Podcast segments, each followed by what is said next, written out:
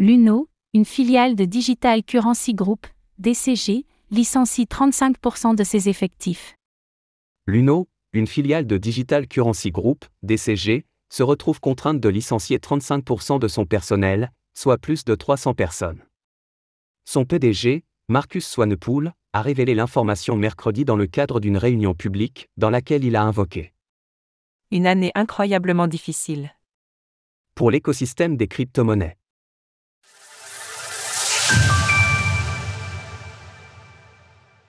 Luno licencie massivement. Les difficultés continuent de s'accumuler pour le géant Digital Currency Group, DCG.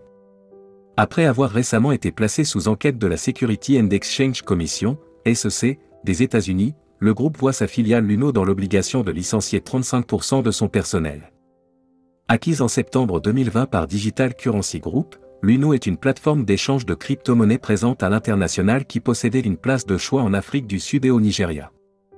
Par ailleurs, DCG avait participé au fonds d'amorçage de l'UNO en 2014. À cette époque, Barry Silbert, le PDG du groupe, vantait les mérités les opportunités considérables d'expansion.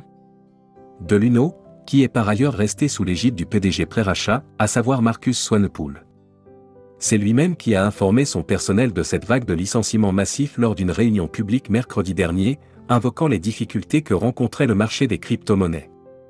2022 a été une année incroyablement difficile pour l'industrie technologique au sens large et en particulier pour le marché des crypto-monnaies. L'UNO n'a malheureusement pas été immunisé contre ces turbulences, ce qui a affecté notre croissance globale et nos chiffres d'affaires. Selon un porte-parole de l'entreprise ayant parlé à la chaîne CNBC, les licenciements dont il est question ici concernent principalement les équipes de marketing de l'entreprise, bien que le nombre d'individus concernés avoisinerait environ 330 personnes la situation actuelle de Digital Currency Group.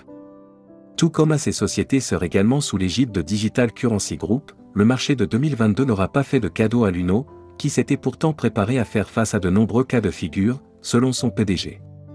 Bien que nous ayons anticipé un ralentissement du marché et planifié de manière proactive un modèle d'entreprise et de financement qui peut être résilié à certains de ces facteurs, l'ampleur et la vitesse de tout ce qui se passe, et surtout en même temps, mis une pression significative sur notre plan initial. Effectivement, l'UNO est loin d'être un cas isolé. Genesis, qui est également une filiale importante de DCG, s'est récemment placée sous la protection du chapitre 11 des États-Unis. La société serait, au total, redevable de plus de 3,4 milliards de dollars à l'ensemble de ses créanciers. À cet effet, Barry Silbert et DCG devraient bientôt faire l'objet d'une plainte de la part de Gemini, la plateforme étant dans l'attente de récupérer 900 millions de dollars issus du programme Gemini ARM.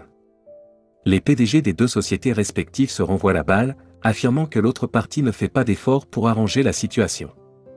Grayscale, une autre filiale de DCG, fait l'objet d'une poursuite en justice de la part d'un fonds spéculatif new-yorkais jugeant que l'entreprise fait preuve d'un certain manque de transparence concernant ses relations avec sa société mère. De son côté, malgré ses licenciements, l'UNO affirme que les fonds de ses clients sont en sécurité. Retrouvez toutes les actualités crypto sur le site cryptost.fr.